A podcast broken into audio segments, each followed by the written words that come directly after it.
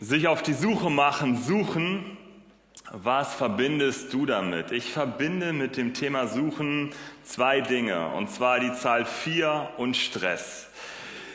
Ich habe vier Kinder und wenn ich mit den Kindern unterwegs bin auf dem Weihnachtsmarkt oder im Zoo, dann ähm, geht es darum zu zählen.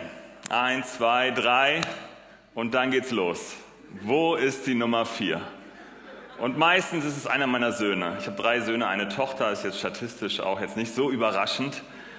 Und es gibt Situationen in meinem Leben, da bin ich entspannter, wenn ich sie suche, und in manchen Situationen bin ich eher deutlich weniger entspannt.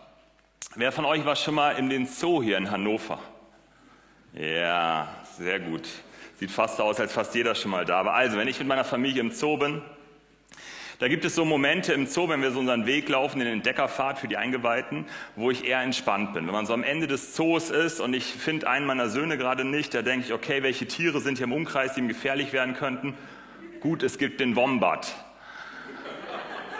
So, ich gehe seit sechs Jahren in diesen Zoo sehr regelmäßig. Ich habe noch nie den Wombat gesehen. Deswegen hier eine kurze statistische Frage. Viele von euch waren im Zoo. Wer von euch hat schon mal den Wombat hier in diesem Zoo gesehen? Wahnsinn. Es gibt ihn wirklich, okay? Danke. Das reicht mir, da habe ich jetzt auch schon gleich was gelernt in dieser Predigt. Also, und der Wombat, aber auch die Überlegung, wenn dieser Wombat, er existiert ja wohl, wenn er da ist und einer meiner Söhne äh, klettert in dieses, ja, in dieses Gelände rein, glaube ich, dass jeder meiner Kinder es mit einem ausgewachsenen Wombat aufnehmen könnte. Mache ich mir keine Sorgen. Es gibt nur andere Momente im Zoo, so um den Eisbären rum, wo ich nervöser werde, wenn einer meiner Söhne da so unterwegs ist und hochklettert. Also immer wieder durchzählen, sehe ich vier Köpfe, bin ich happy. Genauso ist die Zahl vier für mich auch entscheidend, wenn ich unsere Wohnung verlasse, wenn ich zu Hause rausgehe, ist für mich vier auch die entscheidende Zahl. Vier Gegenstände nehme ich immer mit raus. Es ist mein Schlüssel, es ist mein Portemonnaie, es sind meine Kopfhörer und es ist mein Handy. Ohne diese vier Gegenstände verlasse ich nicht das Haus. Und wenn ich einen dieser Gegenstände nicht finde, oh, dann fängt auch der Stress an. Und meistens suche ich mein Handy von diesen vier Gegenständen. Und ich habe darüber nachgedacht, welche Strategie habe ich. Und eigentlich gibt es ein, fast wie so ein Protokoll, was dann durchläuft, wenn ich auf der Suche bin nach meinem Handy. Der erste Punkt ist, ich glaube, meine Mama hat mir das beigebracht, zu überlegen, wann habe ich mein Handy das letzte Mal gesehen. Wann ich das letzte Mal Kontakt? Habe ich es irgendwo aufgeladen? Habe ich es irgendwo als Lampe benutzt? Habe ich es irgendwie, hatte mein Sohn es das letzte Mal in der Hand? Puh, dann wird es kompliziert. Welcher Sohn? Wo versteckt er es gerne? In welcher, in welcher Ecke könnte es sein? Wenn das nichts hilft und ich irgendwie auf keinen Gedanken komme und alle Spots abgesucht habe, dann kommt die Phase 2, der zweite Schritt. Und den finden meine Kinder besonders lustig, weil ich fange an, mein Handy zu rufen. Ich sage, hey Siri, wo bist du? Und meine Kinder finden es wahnsinnig lustig und so gehe ich dann durch die Wohnung und rufe mein Handy und ja, mein Handy hört meistens. Also wenn es noch, wenn es noch Akku hat und wenn es nicht auf lautlos gestellt ist, gibt es die Chance, es zu finden. Wenn das nicht geholfen hat, kommen wir in Phase 3 und ich werde nervös. Und zwar, ich suche mir Verbündete, meine Familie. Und an dieser Stelle will ich ehrlich sein, ich rede vor vielen Menschen meine Verbündeten, meine Familie, meine Kinder sind nicht immer nur Teil der Lösung, sondern sind oft Teil des Problems, warum mein Handy weg ist. Aber das hilft dann auch nicht mehr in dieser Situation, weil ich brauche mein Handy, ich will los. Also sage ich, hey, mein Handy suchen und alle machen sich auf den Weg. Wenn die Motivation gerade nicht so hoch ist, versuche ich noch ein Kopfgeld auszusprechen für den Gegenstand und irgendwas zu versprechen, was ich dann hoffentlich auch halte, um Hauptsache an dieses Handy wieder dran zu kommen oder meine Ohrenstöpsel. Und wenn das nicht hilft, kommen wir in Phase 4 nicht aufgeben. Kurz hinsetzen und einfach weitermachen. Ich hoffe, ihr seid so ein bisschen angekommen in diesem Gottesdienst beim Thema Suchen. Wie sieht es aus, Gott zu suchen? Gott zu suchen ist deutlich komplexer als sein Handy zu suchen, obwohl das auch schon komplex ist in manchen Situationen. Beim Handy ist es so, entweder habe ich mein Handy oder ich habe es gerade nicht. Bei Gott ist es viel weiter. Wann hat man überhaupt Gott gefunden? Müssen wir Gott überhaupt suchen? Ist Gott so unscheinbar, dass man ihn irgendwie übersehen kann, dass wir jetzt hier uns auf den Weg machen müssen? Kann er sich nicht selbst bemerkbar machen? Kann man ihn finden? Und wenn man ihn finden kann, kann man ihn verlieren? Und wenn man ihn wieder verlieren kann, hat man ihn dann je gefunden? Und warum suchen wir überhaupt? Meine Überzeugung ist, dass jeder Mensch irgendwie in sich diese Sehnsucht hat, in sich verspürt nach Gott. Und manchmal erleben Menschen diese Offenheit dafür und merken diese Phase und manchmal merken Menschen das irgendwie nicht, weil es so viel überlagert ist und weil gerade andere Themen darüber sind. Aber irgendwie sind wir als Gottes Geschöpfe, das ist meine tiefe Überzeugung, irgendwie haben wir eine Sehnsucht nach unserem Schöpfer, nach einem Sinn, nach einem Frieden. Eine Ahnung, die in jedem Menschen ist, hier ist irgendwie noch mehr, als wir sehen können, sondern da gibt es irgendwie noch eine andere Dimension. Und so finden wir in der Bibel viele Geschichten von Menschen, die Gott be begegnen. Und Menschen begegnen Gott, die gar nicht auf der Suche nach Gott waren. Und Gott tritt mit ihnen in Kontakt. Und das passiert auch heute noch. Und ich höre Geschichten, wie Menschen überrascht werden von Gott und ihn erleben, in ganz unterschiedlichen Lebenssituationen. Und Geschichten, die ich die letzten Jahre häufig gehört habe, sind gerade in der islamischen Welt, wo Menschen in der islamischen Welt aufwachsen und auf einmal träumen sie nachts und sehen ein Bild von Jesus Christus vor sich. Und auf einmal machen sie sich auf die Suche und dieser Impuls ist da und das hat Auswirkungen auf ihr komplettes Leben und Veränderungen und große Risiken. Eine Möglichkeit wäre jetzt zu sagen, Ende des Gottesdienstes, wir brauchen Gott nicht zu suchen, wir warten einfach, bis ein ganz deutlicher Impuls gibt und dann geht's los. Aber es gibt auch andere Bibelstellen, die die Beispiele dafür sind, die uns ermutigen, dass wir uns auch aktiv auf die Suche machen dürfen, können, sollen, um Gott zu finden. Und eine der schönsten Stellen dazu steht in Jesaja 45, 55, Vers 6. Sucht den Herrn, er lässt sich finden, ruft ihn an, er ist nahe. Wie können wir Gott suchen? Wie funktioniert das? Und warum? Und wie geht das? Und bedeutet diese Predigt jetzt hier, dieser Gottesdienst für deine Adventszeit, ich weiß nicht, wie dein Blick da drauf ist, ob die To-Do-Liste noch komplett voll ist, so erlebe ich die meisten Menschen, dass jetzt nach diesem Gottesdienst noch mehr To-Do-Punkte draufkommen. Und zwar Dinge, wo du dich anstrengen sollst, dich mehr investieren sollst, mehr investieren, dich auszurichten auf Gott zu sagen, hey, jetzt nehmt euch vor, jeden Tag im Advent zwei Stunden Gott suchen, Vollgas. Und auch in dieser Gemeinde wurde lange nicht mehr über das Fasten gepredigt in der Adventszeit. Wenn nicht, wer von euch schon mal in der Adventszeit ge, ge, gefastet hat oder so, war in der alten Kirche, gab es da eine große Tradition, sich auf Gott dort auszurichten. Ich habe diese Woche gerade eine Doku gesehen von den Thor-Schauspieler von dem Marvel-Film der übers Fasten, ähm, den das beigebracht wurde, der interviewt wurde zu von National Geographic und welche Sinnesschärfungen mit den Fasten verbunden sind. Und dann meistens ist es in der Predigt so, dass es klar ist, dass nicht jeder jetzt ähm, 24 Tage jetzt am Stück fasten möchte in der Adventszeit, dass man es dann irgendwie so ein bisschen runterbricht und sagt, na ja, aber vielleicht wäre es ja schön, wenn jeder so jeden Tag so drei oder vier Minuten investieren würde, um sich auf Gott auszurichten. Und das ist auch alles nicht schlecht.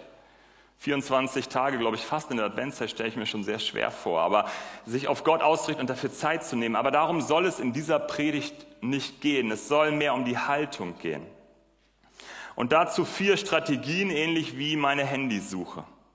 Und gleichzeitig ist natürlich Gott zu suchen viel komplexer als ein Handy zu suchen.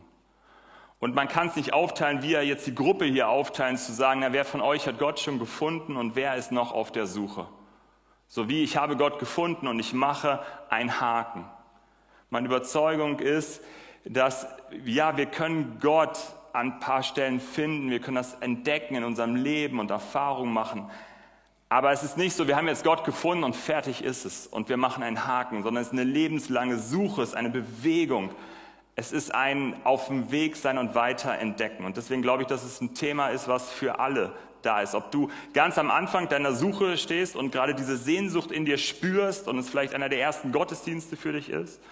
Oder ob du seit 100 Jahren in diese Gemeinde hier gehst und Vollgas für Jesus gibst.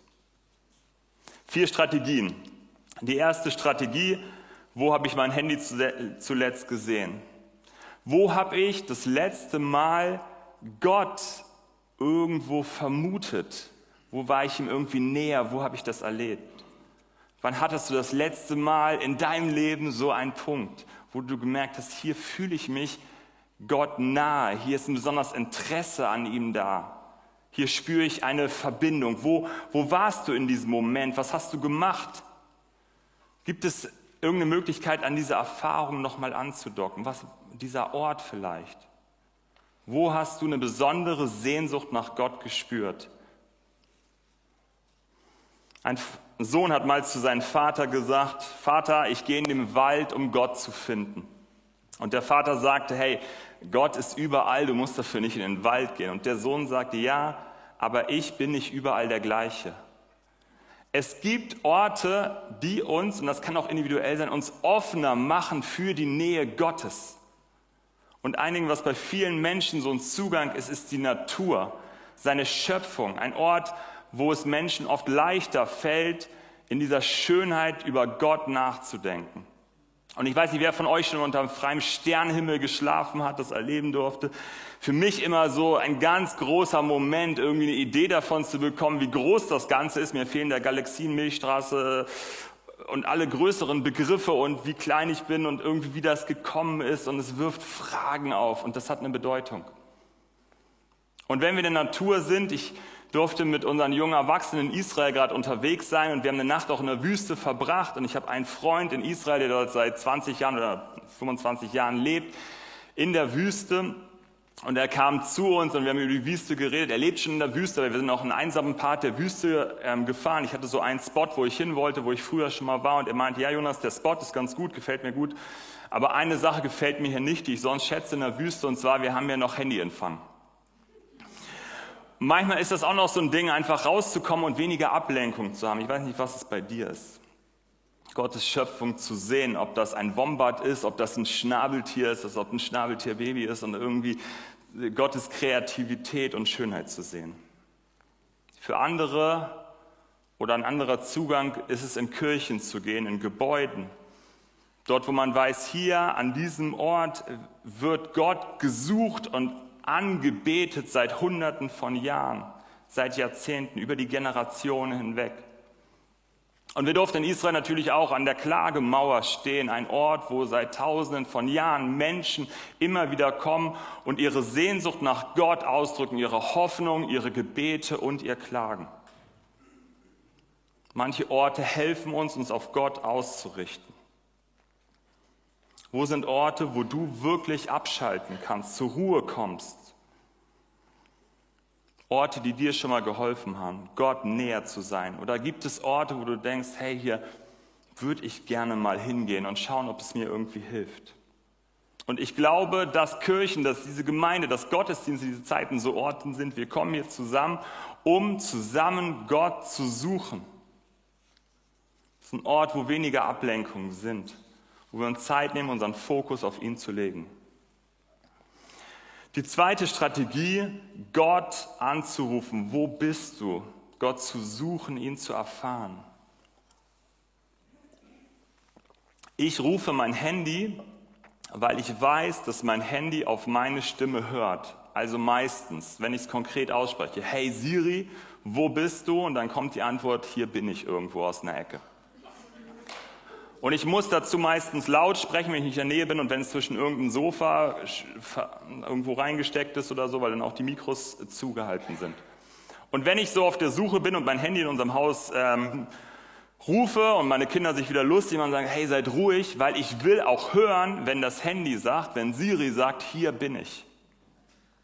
Und das ist für mich auch eine Frage, wie gehen wir in diese Adventszeit neu zu schauen, wie beten wir und wie haben wir auch eine Haltung oder haben wir eine Erwartungshaltung, dass wir Gott auch irgendwie erfahren können, dass er spricht, dass er Gedanken schenken kann, dass er einen Frieden schenken kann, dass er Richtung geben kann.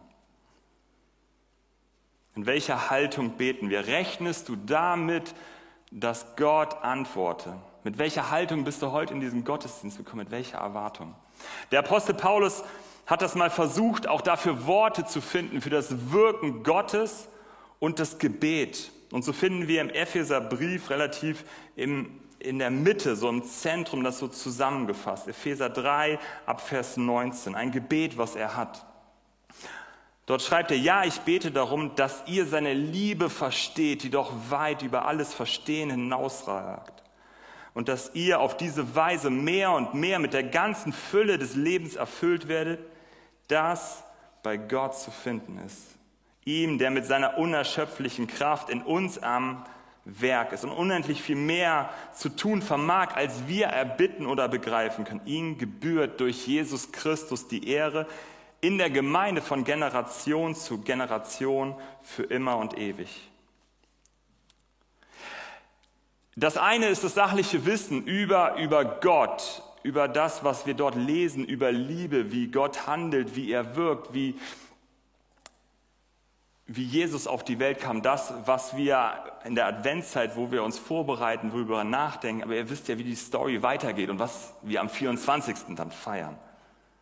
Und das andere ist über dieses Wissen hinaus. Und auch Paulus ist da so am, am Stammeln, an gucken, Worte dazu finden, weil jedes Wort trifft es nicht und es ist irgendwie so viel mehr. Es ist nicht nur ein Wissen, Gott wird Mensch und die Liebe Gottes, sondern es ist ein Ahnen, ein Verstehen, ein Begreifen, ein, ein Fassen können, was das bedeutet. Und umso mehr wir das irgendwie erahnen können und das irgendwie auf einmal nicht nur vom Kopf, sondern zu einem Herz spricht, macht es etwas mit dem eigenen Leben. Ihn anzurufen, Gott anzurufen und darum zu bitten, Gott, ich möchte das verstehen. Deine Liebe, gib mir eine Idee davon. Ich möchte dich erfahren. Eine Neugier, eine Erwartungshaltung. Und so heißt es, und unendlich viel mehr zu tun vermag, als wir erbitten und begreifen können. Gott ist noch so viel mehr. Und darum geht es, sich auszustrecken und auch im Gebet wieder neue Dinge zu erwarten. Ich lese gerade ein Buch, ähm, was ich bis jetzt gut finde. Ich habe es noch nicht durch, deswegen ist es eine bisschen eingeschränkte Buchempfehlung. Und das ist von Esther Maria Magnus. Das heißt, Gott braucht dich nicht eine Bekehrung. Und sie beschreibt an einer Stelle sehr, sehr treffend, wie sie das Gebet von Menschen wahrnimmt. Und ich würde sagen, eine Kraftlosigkeit im Gebet. Und ich möchte diesen Abschnitt hier vorlesen. Ich wusste, dass diese Fürbitte, wenn man sie ganz ausformuliert, so ging. Guter Gott, viele Menschen leiden an schweren Krankheiten. Wir bitten dich jetzt mal nicht um das Unmögliche, da du das meistens eh nicht tust und die Wundergeschichten von Jesus überstrapaziert werden sollten. Mach wenigstens, dass nette Menschen an das Bett der Kranken kommen. Es ist quasi ein Angebot, das du nicht abschlagen kannst. Und uns wird niemand vorwerfen, dass wir Hoffnung verbreiten, wo keine Hoffnung mehr ist. Wir halten den Laden hier zusammen. Du brauchst uns, weil wir was tun können und du nicht. Für mich, als ich es gelesen habe, ganz schön entlarvend. Und auch, das ist, glaube ich, gerade für die, die schon lange gebetet haben und für Krankheit oder für andere Dinge und gemerkt haben, ja, da hat Gott irgendwie mein Gebet nicht erhört oder ich habe es nicht gemerkt, dass er es erhört hat. Wie beten wir, in welcher Erwartungshaltung? Und ich glaube, es ist eine Chance, uns wieder neu auszurichten und Gott was zuzutrauen, mehr als, dass man in der Gebetsgemeinschaft vielleicht die Hoffnung hat, dass jemand anderes was macht in diesem Kreis, wo man ja laut betet und er könnte ja das umsetzen, was man gerade laut betet.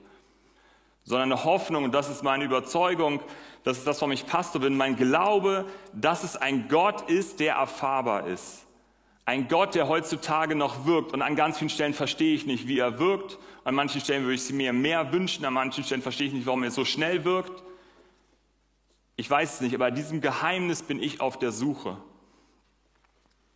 Und das ist mein dritter Punkt, die Strategie, sich Verbündete zu suchen. Du bist nicht allein auf der Suche.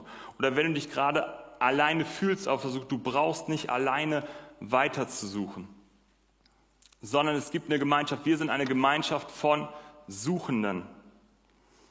Und vielleicht hast du schon erlebt, wo sind Menschen in deinem Leben, die dir gerade helfen auf deiner Suche, die gute Fragen stellen, wo du merkst in ihrer Gegenwart, da spürst du etwas von dem Geist Gottes, der in dieser Person wirkt, die im Glauben unterwegs sind, wenn ihr redet, wo man Inspiration mitnimmt.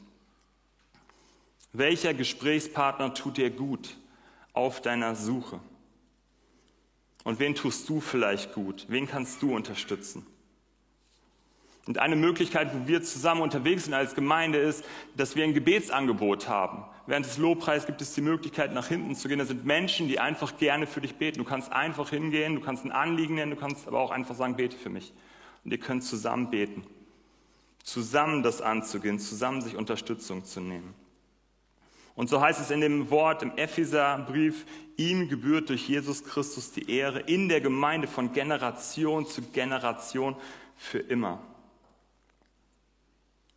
Zusammen zu suchen, ob das im Gottesdienst ist, ob das in unterschiedlichen Gruppen hier in der Gemeinde ist, ob das im Hauskreis ist, ob das in der Seelsorge ist, ob es ein Gespräch ist nach dem Gottesdienst oder zwischendurch.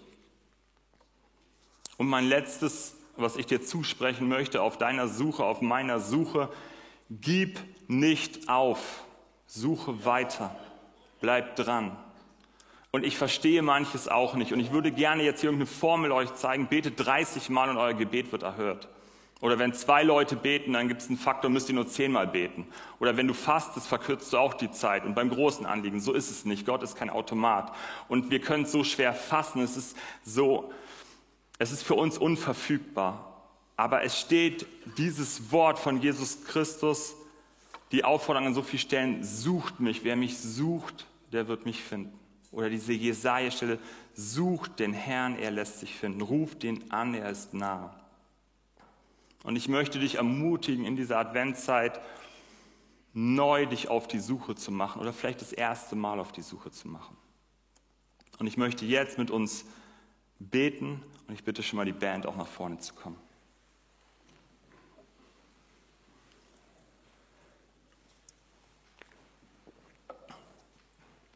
Vater im Himmel, ich bringe dir jeden Einzelnen Du siehst jeden von uns. Du siehst, was uns gerade bewegt, unsere Fragen, unsere Zweifel, unsere Sehnsüchte, unsere Freuden. Du hast uns in einem Wort verheißen, dass du uns nahe sein willst, dass wir dich suchen dürfen, dass wir dich finden können. Und so bitte ich dich für jeden Einzelnen, für diese Adventszeit, dass diese Adventszeit eine Zeit ist, wo wir dir neu begegnen können, wo wir neue Facetten an dir entdecken können wo wir merken können, wie es ist, mit deinem Heiligen Geist unterwegs zu sein. Danke, dass du da bist, danke, dass du ein guter Gott bist und danke, dass wir nicht alleine hier sind. Ich danke dir für diese Gemeinde, ich danke dir für so viele andere Gemeinden hier in Hannover. Lass uns Suchende bleiben, eine Sehnsucht haben nach dir, stärke in uns diese Sehnsucht. Und du siehst jeden Einzelnen, was er braucht, und ich bitte dich, dass du ihm das gibst. Amen.